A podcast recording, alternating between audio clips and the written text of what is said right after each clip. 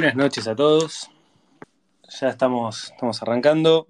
Em, la idea de, este space es poder analizar un poco lo que dejó los anuncios. En principio con Fernando Marul, Luciano Coan em, y Milagro Gismondi. Mili, arrancar primero por qué fue lo que se anunció, como un repaso medio rápido para después ir al análisis de, cuáles fueron, cuáles fueron las medidas. No sé, Fer, si querés arrancar con eso. Mili. Si querés, sí. A ver, eh, buenas, buenas a todos. Em, a ver, lo que dijo, dijo, fueron, por un lado, unos principios, ¿no? que son los mismos que viene diciendo también Guzmán y, dijo Batakis en sus veintipico de días, orden fiscal, superávit comercial, fortalecimiento de reservas y desarrollo con inclusión social, Em, y dentro de las medidas, digo, porque después de cada uno de esos principios dijo cuatro o cinco medidas, pero no todas con la misma, el mismo, la misma importancia. Entonces, lo que sí dijo dentro de lo fiscal es el cumplimiento de la meta del 2,5 de déficit, que no se van a utilizar adelantos transitorios por lo que queda del año, congelamiento de la planta del Estado y lo más importante, que seguramente es lo que más vamos a hablar ahora, es eh, lo de subsidios energéticos. Em, ahí anunció no solamente la segmentación que ya estaba, sino que se pone un tope al consumo eh, de los que consumen hasta 400 megawatt hora por, por mes. Em, y después, bueno, dentro en realidad de lo fiscal, más allá que lo dijo como desarrollo con inclusión social, hablo de un refuerzo para jubilaciones, o sea que eso en realidad es más gasto, no, menos. Después algún tipo de, algunas medidas eh, comerciales o para fortalecer reservas, que ahí no hay medidas concretamente, o algunas cosas sí, pero es como, digo, anunció que va a venir, van a venir fondos de organismos internacionales, que hay eh, la posibilidad de hacer un, ripo o cuatro ripos para fortalecimiento de reservas, que se van a liquidar 5 mil millones de, dólares, algunos sectores van a liquidar 5 mil millones de dólares, pero, eso no es una medida en sí mismo, de hecho, en el, frente cambiario, eh, ahora lo hablamos con los chicos, pero es donde faltaron medidas porque después, bueno, crédito a tasas promocionales, pero son todas cosas que, no, hacen la diferencia. Y después también como, como medida el tema del, sin detalles, pero el canje de la deuda en pesos, eh, de lo que son los vencimientos de los próximos 90 días. Esto es como los tres grandes paquetes. Me, me sumo, eh, mira, del... Primera, la primera impresión que me dio a mí es bastante, te diría, bastante negativa. Negativa. Sí, bastante. La verdad que, o sea, lo escuché. Eh, nada, esperaba, esperaba un poco, esperaba un poquito más. Eh, primera, primera impresión es negativa.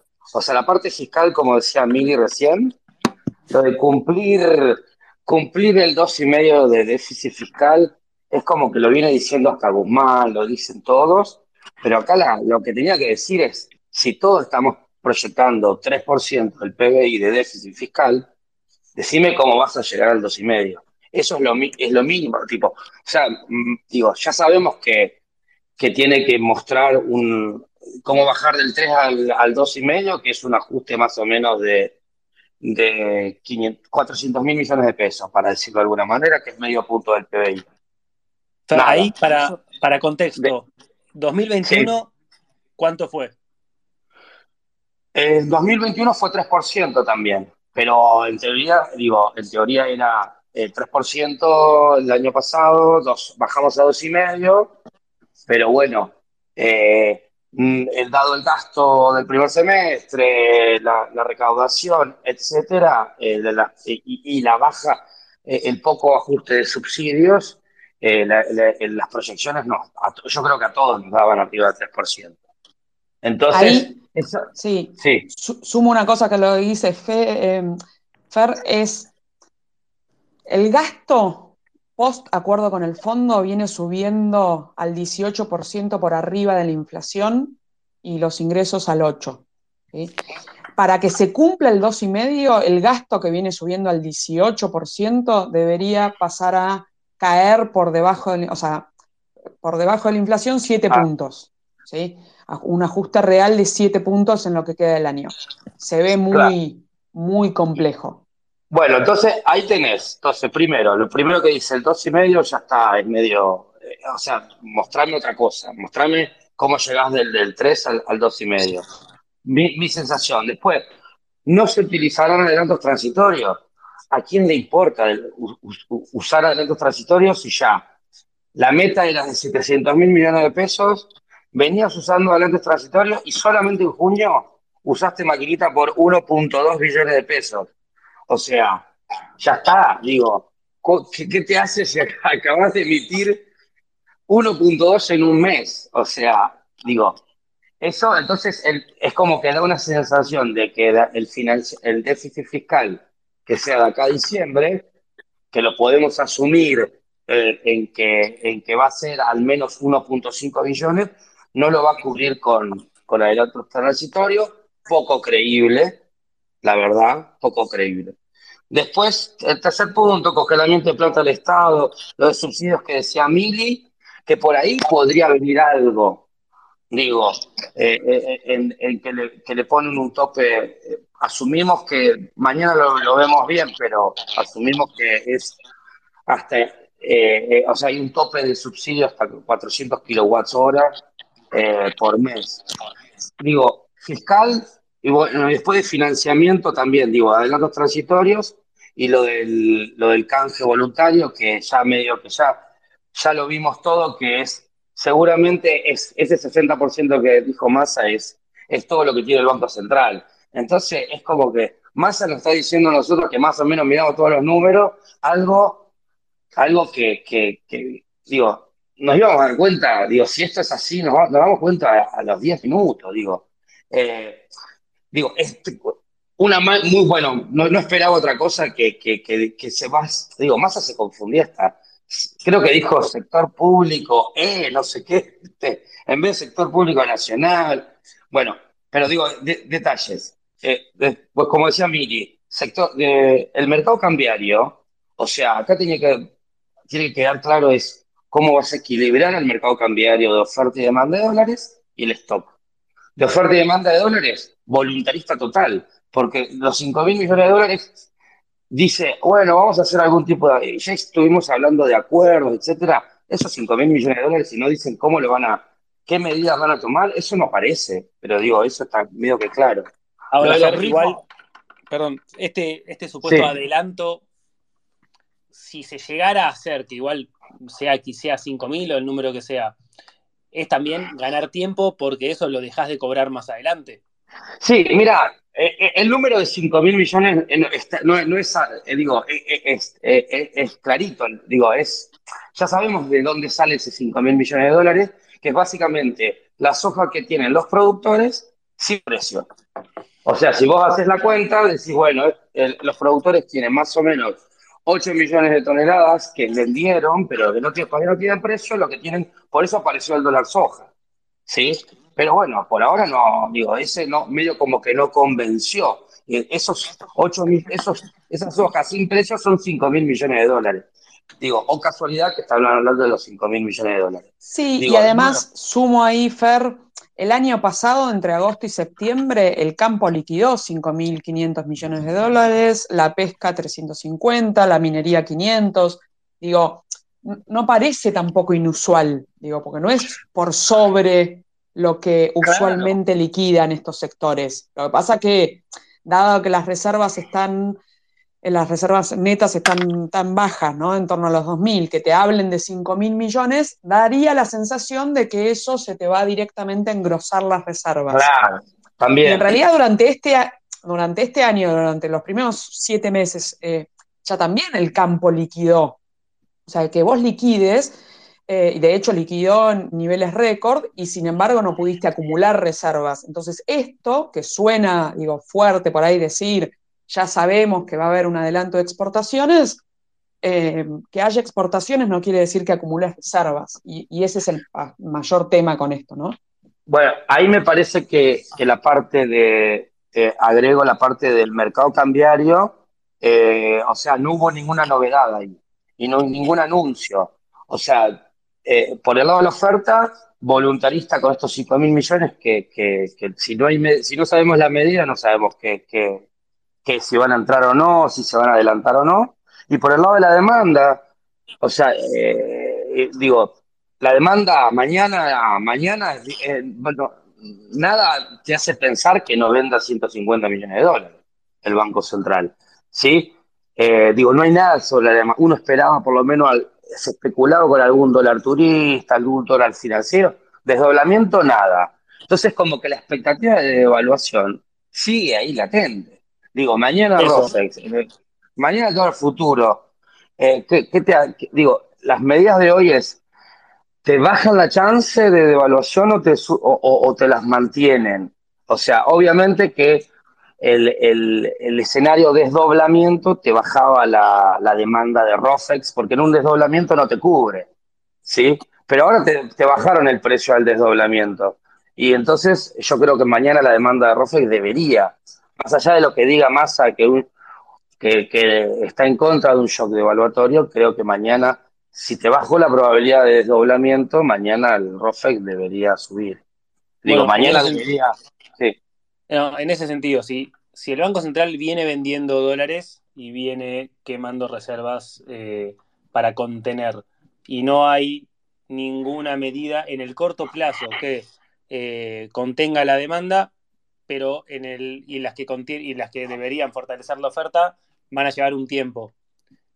¿Qué creen que, o sea, es qué debería pasar, en, o sea, cuánto margen hay para seguir como hasta ahora con esta micro, micro devaluación. Mili. A ver, yo creo que la síntesis, no solamente la respuesta a tu pregunta, Fede, sino la síntesis, el mercado va a ver para creer, es, la síntesis de lo de recién, porque la gran duda que es lo de subsidios, te termina pegando también en el mercado cambiario. ver si realmente estas declaraciones de cumplir el programa fiscal con el fondo de dos y medio de déficit y demás, se, encausa o no. Eh, entonces, algunos días puede haber comprado, em, pero si, si, las expectativas vuelven a ser digo, negativas en ese sentido, te van a seguir corriendo, o sea, vas a seguir corriendo la de atrás. O sea, no, no me parece que, salvo que se dé lo de subsidios, te hayas puesto realmente adelante de la crisis. ¿Y qué tendría que haber pasado? O sea, ¿qué, anuncios podrían haber modificado un poco esa tendencia? Del lado fiscal, y ahora ahí lo dejo a, a Fer para, más para lo cambiario, pero del, del lado fiscal, algún tipo de precisión. De hecho, le dijeron, le dijeron, bueno, para dos y medio vos tenés que ajustar el gasto 7-8% real. Y la respuesta fue, bueno, no quiero que se enteren por la, por la tele y vamos a estar trabajando área por área. Digo, da la sensación de que, de que incluso sobre subsidios fue la Secretaría de Energía, desde el lunes empieza a trabajar eh, con, con, para avisar la Secretaría de Energía con los mismos secretarios de Energía que no, aceptaron hacer algún tipo de, cambio en los subsidios en los últimos dos años y medio. Entonces, eh, de nuevo, desde lo fiscal no dio una señal, digo, si eso se termina dando lo de subsidios, sería una, una señal que se pone de algún lado adelante de, la crisis, pero, pero todavía eso, es ver para creer y creo que los mercados van a, van a tratar de, o sea, compró algunos días con esto probablemente, porque podría haber sido, digo, más disruptivo, o sea, más disruptivo del, lado negativo, o sea, pero, pero compró días, ¿no? no imagino que más, si no hay un, algún delivery más contundente, ¿no? Digo, me parece que la impaciencia ya es muy, muy marcada porque, con esto cierro, de nuevo, el, Guzmán y Batakis decían lo mismo, o sea, decían creo en el, en el equilibrio o los resultados fiscales, ¿viste? en el equilibrio fiscal, decían, o sea, firmaron el acuerdo con el fondo Guzmán y sin embargo el gasto aumentaba el 18% anual. Entonces, em, es, hay, hay, que ver, eh, para mí, para creer o en la cancha se ven los pingos, digo, y ahí lo vamos a ver sobre todo con energía. ¿Cómo le va? ¿Cómo va? Buenas noches, perdón la interrupción. logré finalmente sumarme. Te doy. Lucho, acá. una pregunta. Hay mucho optimismo, así que. No, a ver, Lucho, porque creo que un poco venías escuchando. Eh, hasta ahora venían hablando más que nada de las medidas y del anuncio en particular. Recién Mili marcó algo que me parece importante y es eh, todo esto se plantea con la, con la misma gente en, el área de energía que venía antes y con, y como decían también, con medidas o por lo menos con objetivos no tan distintos de lo que plantearon, de lo que tenía sobre todo Guzmán. Eh, ¿Cómo ven, y, quizás esto arrancalo vos, Lucho, eh, ¿cómo ven la parte más como de, del aval político que pueda llegar a tener esto y cuánto de esto puede llegar a ser efectivamente eh, algo llevado adelante más allá del contenido de los anuncios? Bueno, tomo, tomo yo la, respuesta un segundo. Eh, a ver, yo creo que lo, lo, único relevante que trae más a la mesa es haber resuelto o al menos haber postergado la, cefalía de poder que había desde hace unos meses. O sea, la, ausencia total de alguien manejando el timón. Con lo cual, eso, creo que es el, desde el lado del balance positivo, es imposible diseñar un programa de política económica sin alguien manejando el timón. Eh, pero eso es todo. Eh, yo honestamente no salgo de mi asombro de, la pobreza de, los anuncios de hoy. O sea, yo realmente creo que hoy, digamos, hubo un decálogo de, un listado de medidas que parece, ¿vieron cuando alguien quiere hacer un examen y, no sabe qué poner y se pone a completar hojas? Como si, como si poner muchas medidas en, un, anuncio lo hace mejor. Eh, yo honestamente creo que es un anuncio vacío de contenido eh, cuando tenía el gobierno la oportunidad de, sorprender positivamente. Con lo cual eh, me sorprende mucho la, la falta de, diagnóstico eh, y la falta, digamos, de, digamos, identificar o, de poner en, en, un programa de política económica eh, una solución a los enormes desafíos que tiene la macroeconomía, porque eh, ya lo, dijeron hace un rato, pero siendo súper, súper generosos con los anuncios de masa, lo máximo que ofrece es volver al programa de Guzmán que fracasó hace un mes. O sea, el programa que Guzmán firma con el FMI, que es el que venía eh, ejecutando más o menos algo de déficit fiscal, es el programa que fracasó hace un mes. Entonces, las preguntas de ese programa siguen, siguen todas, eh, siguen todas eh, vigentes. ¿Cómo piensa financiar el déficit? ¿Cómo van a hacer para, para colocar deuda en un mercado de ser que hace un mes se le cerró, eh, cómo van a, transmitir credibilidad sobre la política fiscal del año que viene, en un año electoral. Eh, con lo cual yo realmente creo que eh, la distancia entre el programa que necesita la Argentina y el programa que acaban de presentar es, es gigantesca. Tengo más, pero...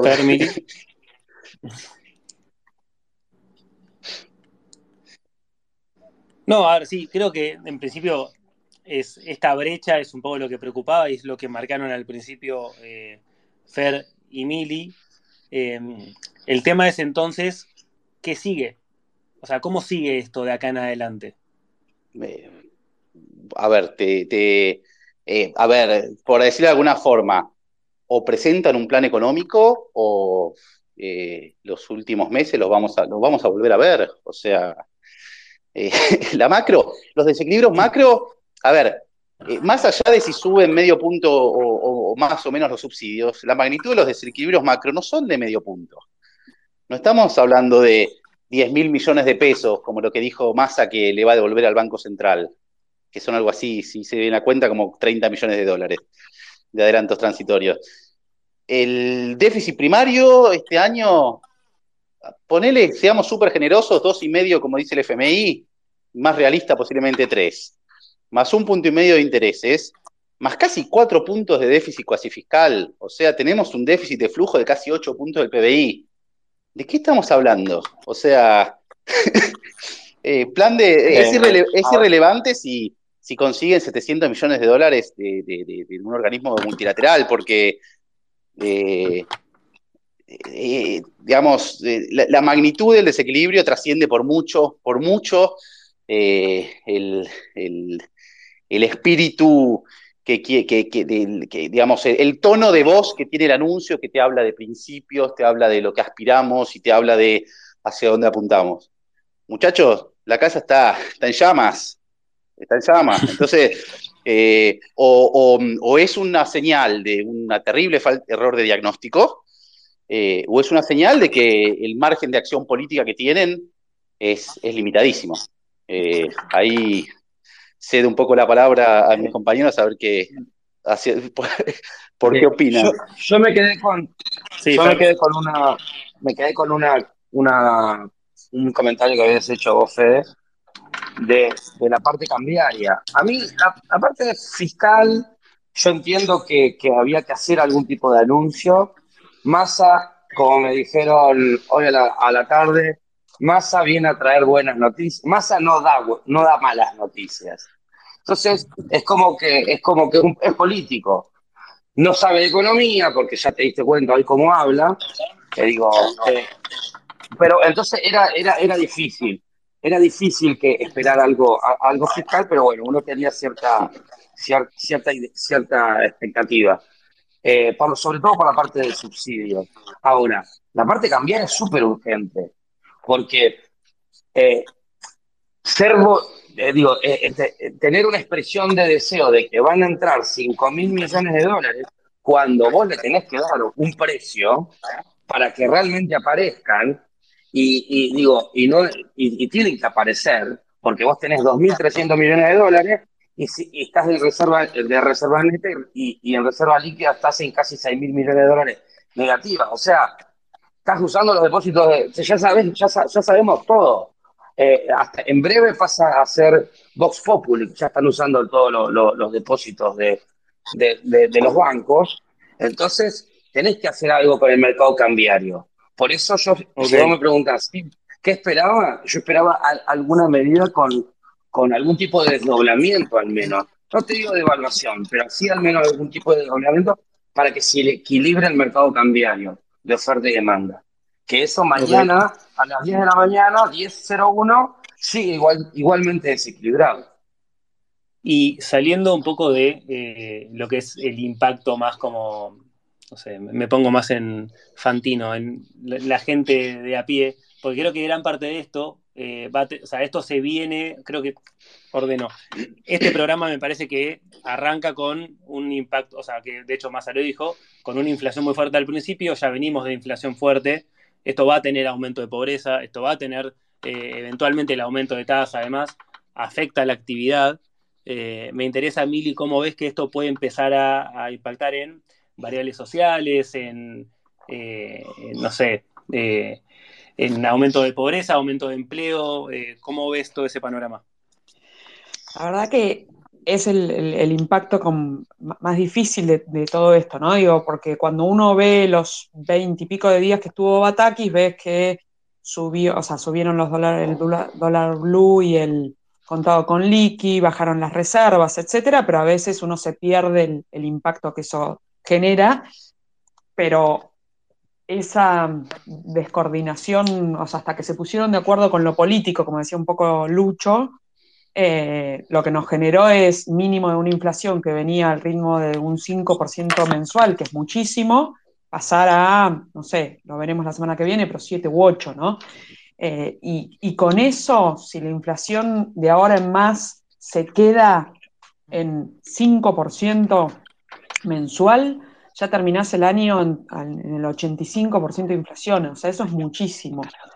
Eh, entonces, obviamente que eso te termina pegando en, la pobreza eh, y en, los salarios fuertemente. ¿Qué se está viendo ahora y es parte de lo que celebraba el gobierno hasta ahora? Es que te crecía el empleo, pero en realidad te crece el empleo por, lo mismo, por, esta misma inflación del 85%, te crece el empleo de las mujeres fundamentalmente informales que tratan de complementar el ingreso de, la familia. Entonces, lo que se ve es que en el último año subió un millón de puestos de trabajo, 900.000 es empleo informal.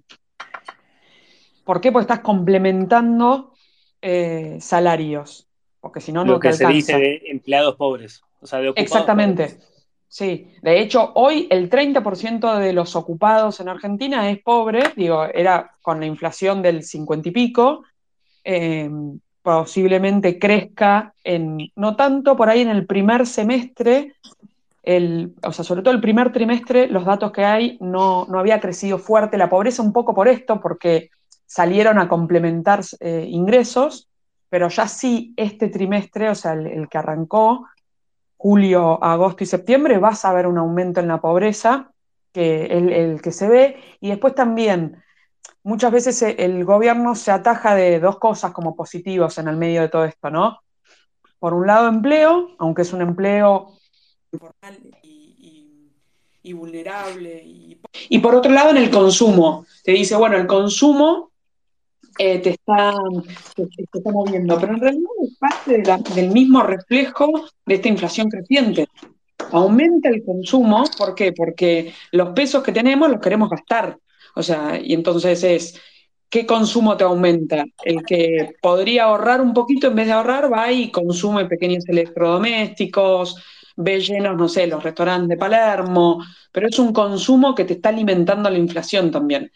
Y que además, y con esto cierro, se está empezando a ver, porque ya estos niveles de inflación lo que te empiezan a generar es un parate en el crecimiento, en el crecimiento del consumo, incluso de este eh, consumo que, uno hace para protegerse de la inflación, y encima del crecimiento del empleo. O sea que este segundo semestre va a ser bien difícil en términos sociales.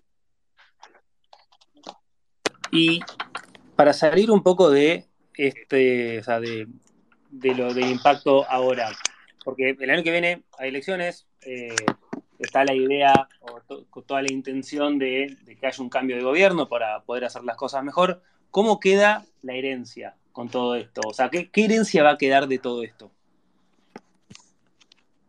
Qué difícil la pregunta. A ver. Bueno, mirá, ustedes. bueno, mirá, te, pongo si querés eh, eh, el problema más estructural que tiene Argentina.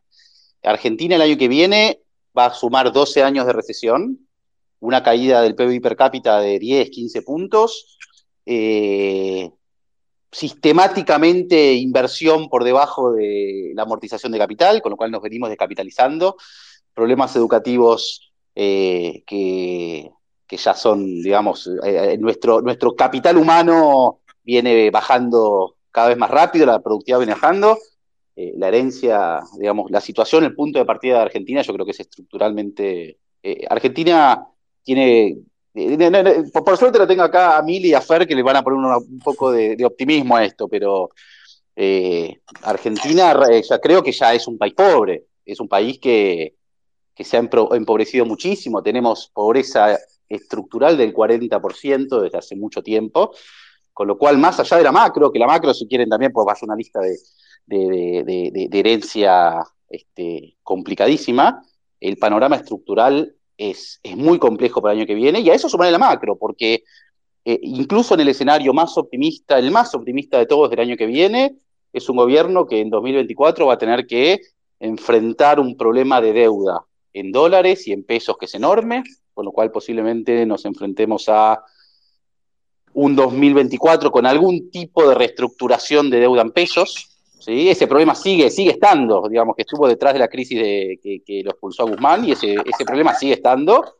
Y después está la deuda en dólares, ¿no? Este, así que, lamentablemente, mi, mi, situación, mi, mi, previsión medio estructural del próximo lustro, y salvo que tengamos una gran sorpresa en términos de cómo se hace la política económica, es que vamos a un lustro muy difícil. Y, y, te digo, eh, me encantaría desde la oposición también ver que, este diagnóstico lo tienen. Yo muchas veces escucho, no solo en el oficialismo, el oficialismo está claro, pero yo muchas veces escucho a gran parte de la oposición y, no, y no sé si comparten este diagnóstico que yo tengo. Eh, y porque la verdad que el desafío de Argentina hacia adelante es muy, muy difícil y, va a obligar a medidas que van a ser muy impopulares. O sea, este gobierno llega donde llega porque le escapa el culo a la jeringa para tomar medidas impopulares. Y, cada día que pasa el jeringazo que cae más fuerte. Eh, con lo cual, este, lamentablemente... Sí, Fer. No, que, que obviamente para. Sácame del pozo, ayúdame, Fer, a salir del pozo que cada vez va más abajo. Ya estás en el subsuelo, con. No, no, yo lo que, lo que, lo que, mm, yo soy, yo, yo estructuralmente soy más optimista que Lucho, ya los conocemos. Eso es fácil, eso es fácil. Eso, eso. Claro, no, es tanto. porque vivís en Entre Ríos, porque vivís en Entre Ríos, ahí la gente es más feliz. Porque soy, porque soy, soy un gaucho, por eso, en el fondo. No, lo que, no, lo que quiero decir es, que obviamente el, el, el, la, por ahí la expectativa de, 2000, de, de la herencia 2000 2023, eh, se la viene, la herencia que iba a quedar un poco mejor, se la vienen gastando en los últimos meses, ¿sí? Eh, yo creo que hace, un par de meses no, no, yo no, yo, al menos no pensaba que el 2019 iba a ser peor que el 2000, el, perdón, el 2023 iba a ser peor que el 2015, pero ahora, ahora sí, digo, se viene acelerando todo. Digo, por eso también está, está bueno, digo, desde el punto de vista de que, que, finalmente un gobierno como el Frente de Todos, que lo único que hace hace 20 años es patear los problemas para adelante, bueno, contra, por ahí contra la voluntad de todos, pero bueno, que realmente eh, eh, pague la cuenta alguna, vez. Digo, eso, eh, eso es por ahí es positivo por ahí para, para, para, para, el país. ¿Por qué? Porque siempre, al final siempre viene otro partido que no sea el, PJ a arreglar los quilombos que deja el PJ. Entonces, luego, lo que quiero decir obviamente es eh, la herencia del próximo gobierno, que, que, creo que claramente va a ser, para mí va a ser de, de, otro partido y, Frente de Todos va a, sacar muy, poco, muy pocos votos, es que, bueno, si, le, si realmente esto se deteriora bastante, por, posiblemente tenga, digo, tenga la herencia sea mala, pero para decirlo de alguna manera es como que la chance de que le explote a este gobierno eh, creo que viene creciendo cada vez, cada vez más. Explote en el sentido de niveles de hiperinflación, de evaluación. Default ya me parece que no asusta a nadie. O sea, el, escenario es de que, de, que la inflación de 90% que estimamos todos termine en 200% el año que viene. Yo creo que esa es la definición de explosión que creo que, digo, cuando uno habla con gente afuera, bueno, que explote, pero macho, tiene un 90% de inflación, bueno, pero todavía no explotó la cosa. ¿Me explico? Digo, eh, es, todavía, es, todavía falta ver cómo termina la historia para ver un poco, obviamente, la herencia y cuáles son los, los, planes, o, los, sí, sobre todo los planes de estabilización que, o los planes de gobierno que, que se van a empezar a aplicar a partir de a partir de, del 2024. Y, dejo la, y dejo la última, digo, yo creo que, eh, digo, eh, al menos la parte, la parte de deuda que, que a mí vos, ustedes me ven con un sesgo de mercado, yo creo que realmente la, la parte de, de, de, de, hecho, te, te diría, por eso la rescató el, mm. la rescató el, eh, el Banco Central y la tiene ahí en, en, en, el, en, el, activo del Central, pero creo que, que el, eh, el, próximo gobierno no se puede dar la, no se puede dar la opción de, de reestructurar nuevamente eh, la, deuda, la deuda en dólares. Digo, si la va a hacer una reestructuración, tiene que hacer una reestructuración para adelante, o, o sea, una reestructuración que, me, que te haga volver rápidamente al mercado. ¿Me explico? O sea, nada, nada de quitas, nada. Es volver a decir, bueno, eh, volver a hacer un, canje, que a subir cupones, extender plazos, etcétera, pero yo creo que con la deuda que tiene, la deuda que tiene Argentina y los vencimientos, no podés ir a una reestructuración porque en el 2025 de, debes 5 mil millones de dólares, que eso es un kiosco. Digo, no podés ir a una reestructuración por 5 mil millones de dólares. Sumo a, Sebastián, Sebastián Galeani, que había pedido la palabra.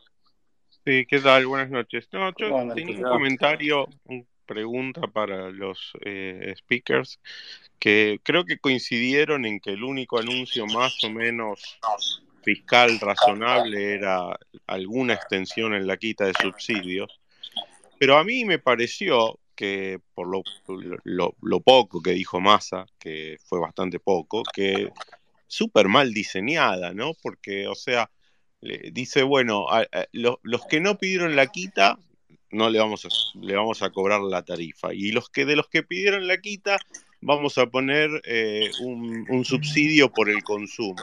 Pero, eso es súper regresivo, ¿sí? Porque va a afectar muchísimo a las familias grandes, que son más pobres. Cuando, cuando se den cuenta de eso, no sé si lo van a, se van a empezar a pelear de nuevo, digamos. Yo, yo no esperaría mucho de, eso si, realmente va a estar diseñado así.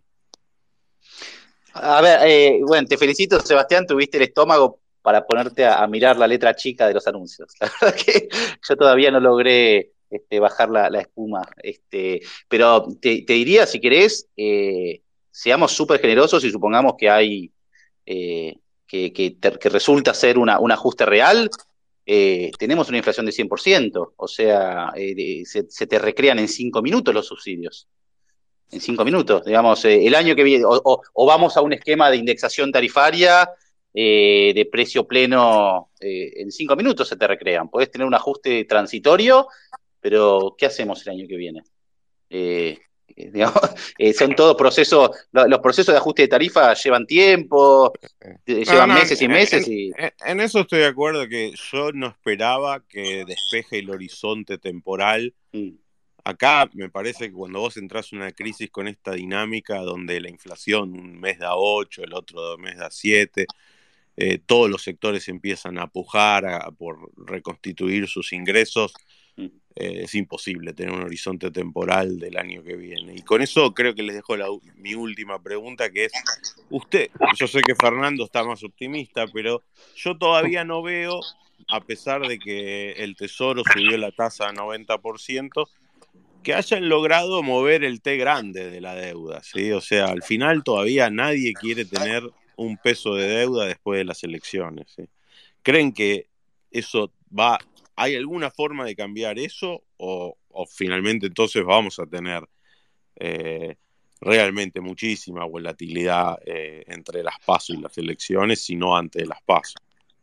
Eh, la, tomo a la, de, a la de la deuda en pesos. Para mí ya, digo, para mí ya los vencimientos, te diría que se despejaron bastante porque, se, porque ya corrió, gran parte del mercado ya corrió. Entonces, ahora la tiene, gran parte la tiene el Banco Central y después quedaron vencimientos mucho más chicos, para, por decir un número. El, el billón de pesos de septiembre ya no es más un billón. Ahora lo tiene en gran parte el Banco Central. Entonces, eh, quedaron los vencimientos, quedaron muy chicos, más o menos, ponerle 300 mil millones de pesos por mes de que es un monto grande, pero bueno, de eso la mitad lo tienen los bancos. Entonces es como una demanda cautiva. Y eh, entonces lo que tiene que convencer Massa ahora, en realidad vamos a escuchar vencimientos muy altos, pero en realidad tiene que convencer a 150 mil millones de pesos por mes, que, son los que, los que están en asegurados ahora, fondos comunes de inversión, etcétera. Pero todavía, que, era, que creo que esto lo hemos charlado varias veces, todavía le falta, ¿cómo vas a cubrir el déficit de 700 mil millones de pesos de diciembre? O sea, que esa es la gran, la, gran preocupación. Digo, para mí la, la, deuda ya te corrió, va a seguir, no, no, para mí ya, no, ya había dejado de ser un problema, obviamente lo traen ahora nuevamente. Eh, ahora el problema, la urgencia es el mercado cambiario, porque mañana 10.01 te van a salir a comprar todos los dólares, no existe nada por el ciento, los, dólares a 130. Sigue estando ahí en la pantalla 130 y te van a seguir a buscar los dólares 130 que no tenés. Ah, digo, la, deuda empresa para mí ya había estado estabilizada. La parte cambiar es la que más me preocupa, porque si vos te quedás sin reservas o, te, o, pasa algo eh, eh, cambiario, claramente, digo, los bonos ya están destrozados, pero es, una muy mala señal para, para, para, te va a subir el dólar paralelo y los bonos se te van, se te van a, van a volver a 20 dólares. Digo, igual, que, digo, por ahí lo que más le preocupa a, este gobierno es la suba del blue, no que caigan los bonos, si, si no se hubiese preocupado antes, o sea, no le importa que caigan a, a 20 dólares. Eh, no, sé si, no sé si me explico, o sea, es como, a mí lo que más me preocupó es la falta de medidas cambiarias. Ahora, dicho eso, dado por la oferta, de, dado de, los dólares, dólar soja, dólar turismo, nada se dijo de eso. Dicho eso, por ahí me equivoco y el, y el mercado se, se, convence con estos ripos de tres bancos que, o, los de organismos internacionales ya sabemos que es humo porque siempre cuando anuncian algo normalmente son desembolsos que ya están preacordados. Entonces el, único dato que vamos a tener que mirar es lo de los ripos y los bancos. Pero la verdad que me hace mucho ruido a humo ese, ese, ese anuncio. Para, poner una referencia, perdón, eh, un segundito, solo para poner una referencia, eh, corríjanme, pero yo recuerdo que en su momento el RIPO que consiguió la, administración de Cambiemos fueron algo así como 2 billones con garantías de 13, 14, 15 mil millones, 15, eh, mil millones de dólares. O sea, ¿cuánta plata puede llegar a levantar con, este, con, con, el costo de la deuda hoy el gobierno en RIPOS? Claro, porque yo me imagino que si vos vos emitís un, no, no soy un especialista, pero si vos pedís, no sé, mil millones de dólares, normalmente te piden dos mil millones de dólares en garantía. Y acá el valor de mercado vale un cuarto. ¿Me explico? ¿Qué tenés que poner de en garantía? No sé, hacer, la, hacer números, hacer por ocho tenés que poner. ¿Me explico? Ahí, Mili. Sí, no, no, lo que iba a decir encima es que desde que anunciaron que, que, Massa iba a ser el ministro, se perdieron, o sea, el Banco Central tuvo que vender 700, casi 700 millones, o sea, hoy se fueron 150 y así, y entonces un poco lo que dice Fernando es esto, es qué vamos a hacer para evitar esa sangría. Entonces, tal cual que la preocupación pasa por ahí, pero, pero una cosita, Fede, porque me quedé con, con, el pesimismo de mis, de mis compañeros, y, y, y yo soy también algo más optimista, más allá de vivir en, eh, no ser de campo como, como Fer, que es que mm, me parece que hay algo de, que, lo hace muy distinto al 2015, aunque en condiciones económicas estemos peor, que es, bueno, ya llevamos prácticamente 15 años, o sobre todo el año que viene van a ser, sí, 12, 13 años de esta situación donde la gente empieza, más allá de los partidos políticos, la gente empieza a no comer vidrio. Entonces ya se sabe que la maquinita de la felicidad no existe. Em, o, por lo menos una gran parte de argentino eh, ya eso lo, descree. Eh, después también creo que cada vez queda más claro que para exportar se necesita importar. Digo, cosas que son obvias, digo, si lo hablamos entre nosotros, pero que en el 2015 no sé si eran tan obvias. Em, entonces creo que ahí tenemos algo más que que los políticos se hayan convencido sobre ciertas cosas, es que no solamente los votantes, sino los que después te tienen que ir ratificando esas medidas que vayas tomando, hay otro clima y eso, eso se nota, o sea, hablas en la calle y te dicen la inflación no solamente es el problema de la inflación del changuito, sino que con esta inflación no puedo producir.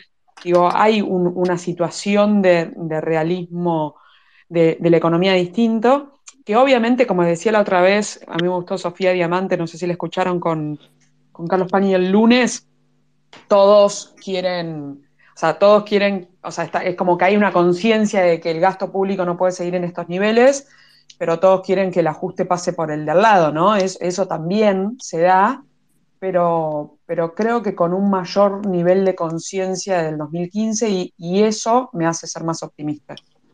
Sí, creo que es cierto. Eh, este es, clarísimo que hoy hay una noción de los problemas mucho mayor que en 2015.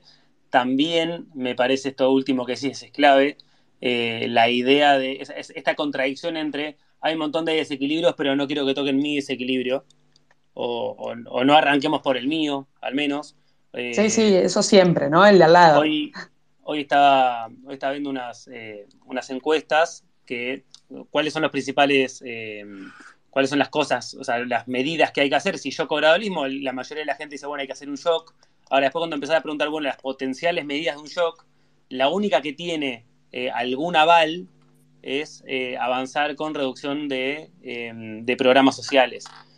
que después cuando empezás a hacer el cruce con eh, nivel socioeconómico, bueno, te da que más o menos es, hagamos todas las medidas que no me toquen a mí. Entonces creo que esa brecha entre lo que hay que hacer y, y cuánto me impacta a mí va a ser el principal desafío de cómo lo hacemos. La última, o sea, la, última de, este tema, y después me gustaría que darle la palabra a Javier, que, pidió también eh, meterse, es em, para, no sé, Mili, Luciano, Fer, no sé quién, algo capaz más cortito, es, creo que recién Mili decía, bueno, hoy está más claro que básicamente no hay espejito de colores. Digo, en otras palabras, fue algo así. Ahora, gran parte de esta última semana fue el efecto masa de, bueno, se empezó a hablar, eh, subieron los bonos, bajó el dólar, etcétera. Ahora, gran parte de esto en realidad fue contexto internacional, porque cuando uno empieza a ver el resto de los países, más o menos, eh, sobre todo Brasil, había algo similar, ¿cómo ven el contexto internacional eh, en, los próximos meses y cómo esto puede afectar? Eso cortito y después eh, Javier. Yo muy cortito. a ver, el contexto internacional posiblemente sea, salvo la crisis de 2008-2009, posiblemente sea el peor en, en casi 40 años. la discusión hoy en el mundo es si Estados Unidos está en recesión con inflación de 10 puntos. Lo más parecido a eso fue el comienzo de los 70 con, la crisis del petróleo, con el mundo desarrollado de inflación de dos dígitos, que a su vez fue la antesala de enormes subas de tasas de interés en el mundo que eh, todos sabrán fueron eh, la explicación detrás de la década perdida en toda América Latina. Así que para sumar a nuestras, a nuestras alegrías, lamentablemente creo que estamos entrando a, un mundo donde, donde los márgenes de maniobra son cada vez peores eh, y donde incluso países que han mostrado solvencia, responsabilidad eh, en el manejo de la macroeconomía están con panoramas complicados. Eh, con lo cual, el, panorama global al que nos enfrentamos va a ser que cualquier cosa que tengamos que hacer, vamos a tener que hacer el doble de esfuerzo que el que hubiésemos tenido que hacer hace un tiempo. Javier. Sí, ¿me escucha Fede? Bienvenido ah, bueno.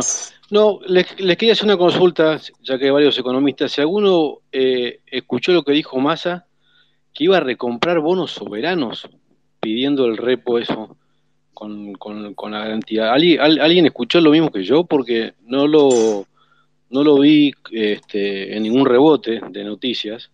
Y eso puede ser algo. Yo, te, sí.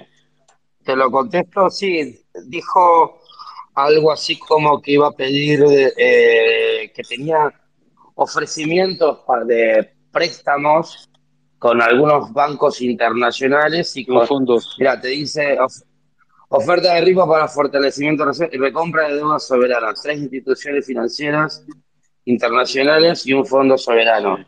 Eh, como que le van a dar plata y por eso va a recomprar la deuda. La verdad que ah. Es una pavada. Claro, porque. Eh, este, o sea, van a tomar deuda carísima para comprar bonos. ¿Y eso puede tener un impacto en, la cotización de los bonos? No, primero te tienen que dar, primero te tienen que dar el ripo, y la verdad es que ahí el ripo. Sí, tenés que poner una garantía eh, infernal. Porque no valen nada. Tenés que poner una garantía. Ah, de cuatro veces, no sé, querés 100 dólares, tenés que poner 400 en garantía. Ah. Digo, con los bonos, los bonos valiendo 25 dólares. Eh, me, hace mucho ruido eso, digo. Eh, digo, los organismos internacionales, me parece, y los bancos internacionales no te tocan a Argentina ni, ni con un palo ahora, me parece. O sea, los, los, los bancos. ni los bancos, ni los eh, inversores, ni los fondos, no, no. Digo, de, de, nuevo, es, es como que seguimos, eh, eh, digo, es algo ya medio que ya lo sabemos todos, buscando alternativas para evitar ajustar, ¿viste? Entonces, eh, nada, que te presten, que te presten 3 mil millones de dólares, ¿cuánto puede durar? Y ahí, y ahí planteo la pregunta, porque había una expectativa de que el equipo de masa dure hasta las PASO 2023. Sensaciones Dura menos, me parece, ¿no? ¿Cuál, es, ¿Cuál, es, el equipo de masa? ¿Ya está completo? Falta su secretario. ¿Quién es el...? Sí, el mismo que estaba hace un mes. El, viceministro es el que falta, el viceministro. No, y después la otra, eh, yo no sé si ustedes se acuerdan, en el 2015 cuando, cuando Juanjo Aranguren quiso este, va, este, eh, subir las tarifas, que de hecho las pudo subir, el pobre tipo se tuvo que comer cuatro o cinco días seguidos de unas audiencias públicas este, eh, en volantes, eh, que le iba gente a decir que, era un derecho humano, una tarifa social, estos tipos de, con un, no sé, con, un con un decreto, con lo que sea, una resolución, le van a pegar un tarifazo a todo el mundo y, sin audiencia pública y se la van a comer todas dobladas, sin, sin, sin reclamo nada. Eh, bueno, pensá que ahora la política tarifaria la hace el que, el que recibe el formulario de los subsidios de la Secretaría de Energía. O sea, eh, hay una persona ahí que está diciendo apruebo o no apruebo y es la que está definiendo el esquema de tarifas y de subsidios. A ese nivel de, a ese nivel de discrecionalidad. una locura, una locura. Perdón, si les parece, para ir cerrándolo, cosa de y media, ya cada uno, eh, ya le damos cierre y terminamos bien porque eh, ya estamos en 750 personas más o menos. Eh, me gustaría, eh, Lucho, Fer, Mili, en ese orden, un cierre de, qué ah. piensan, como para ir subiendo aparte en el optimismo. muy bien. De dos cosas, así muy rápido. no tanto resumen de lo, que, de lo de hoy, porque bueno, ya está, ya lo hablamos un montón. ¿Cuál creen que es el rol, o cómo debe, mejor dicho, cómo creen que debería estar enfocándose el PRO y la oposición en general eh, de cara a lo que a las consecuencias de estos anuncios y de, lo que se viene el año que viene. Mira. a ver, lo que tiene que estar haciendo es estar trabajando. no te puedes escapar ahora, ¿eh? Tiene que estar trabajando y yo, digamos, eh, tiene que estar preparando un plan de gobierno. Sé que hay, mucha gente trabajándolo, no lo está haciendo en los medios, eh, porque, porque el gobierno, eh, digamos, sea este o sea el próximo, tiene que llegar con, un conjunto. O sea, lo que pasó hoy no puede pasar de vuelta, que es que llega alguien con toda la expectativa del mundo y saca humo. Eh, hace falta mucha gente trabajando, preparando medidas. Mira, la, mayor referencia, si querés, es en, la convertibilidad, en su momento, la preparación del programa que logró terminar con la inflación argentina, eh, fueron años de trabajo. Eh, con lo cual yo creo que lo que tiene que estar haciendo la oposición ahora es estar trabajando, preparando ese programa, preparando las leyes, eh, y cosa de que el día que, le toque, si gana las elecciones el año que viene, que le toque asumir, que pueda dar el shock de credibilidad que, que necesita el país para salir. Bien. Fer. Sí, me sumo a eso, discúlpame, Fer, sumo a eso El, que la prioridad de ese, de ese plan de, la oposición, de, o sea, y, preparándose, tiene que ser la estabilización, no digo, o sea, no, no es vivible un país con 90% de inflación, tampoco con 50%, digo, entonces, eh, la prioridad tiene que ser la estabilización, eh, la, evitar una próxima crisis, o sea, vivimos eh, de crisis en crisis, bueno, el, por ahí como tener eh, objetivos menos ambiciosos, pero, pero sí persistentes. Creo que eso es muy, muy importante. Y el foco de todo tiene que ser en, el empleo privado, ¿no? Digo, tiene que pasar realmente por ahí. Entonces es estabilización y, empleo, como, como, foco de todo el laburo que, hay por delante. Y Fer. Yo, yo agregaría eh, creo que va a haber un apoyo de la, de la, por ahí de la población a, hacer un plan económico consistente, pero que sobre... Ay, qué lástima. Que, que, el déficit fiscal y, y, el desorden fiscal de la nación y de las provincias ya no más. Porque Argentina se quedó sin crédito, se quedó, se gastó todo. Entonces ya no va más. Y digo, eso, eso hay que aprovecharlo. Hay que aprovecharlo porque en el, en el, digo, los problemas que está teniendo Argentina en los últimos años y décadas eh, vienen de ahí. Así que hay apoyo de la, seguramente va a haber apoyo de la población eh, y hay que focalizar en eso. Me parece que Fede está silenciado. No sé si. Ah, mira, eh, uno pensaría que después de dos años de pandemia esto ya no pasa. El, está bloqueado. Lo que decía es, eh, para cumplir con el tiempo, eh, me quedaron varios que tengo acá las solicitudes para hablar, pero para cumplir la hora que habíamos, eh, que habíamos diagramado, nada, gracias a los tres que se sumaron y a los que fueron participando, tanto como mensajes y, como hablantes invitados. creo que el panorama no es lo más alentador posible, pero bueno, eso justamente marca la necesidad de un poco lo que decía, lo que decía Lucho y lo que está pasando hoy, que es la situación es muy compleja, hace falta tomársela con, muchísima seriedad y empezar también, o sea, y tener bien, o sea, bien armado lo que se va a hacer. lo que está pasando hoy de ir con este nivel de improvisación no puede volver a pasar. Así que bueno, muchas gracias a todos y, gracias por estar esta última hora. Chao, gracias, buenas noches. Nos vemos a todos. Chao, chao. Saludos, gracias. Chao, chao.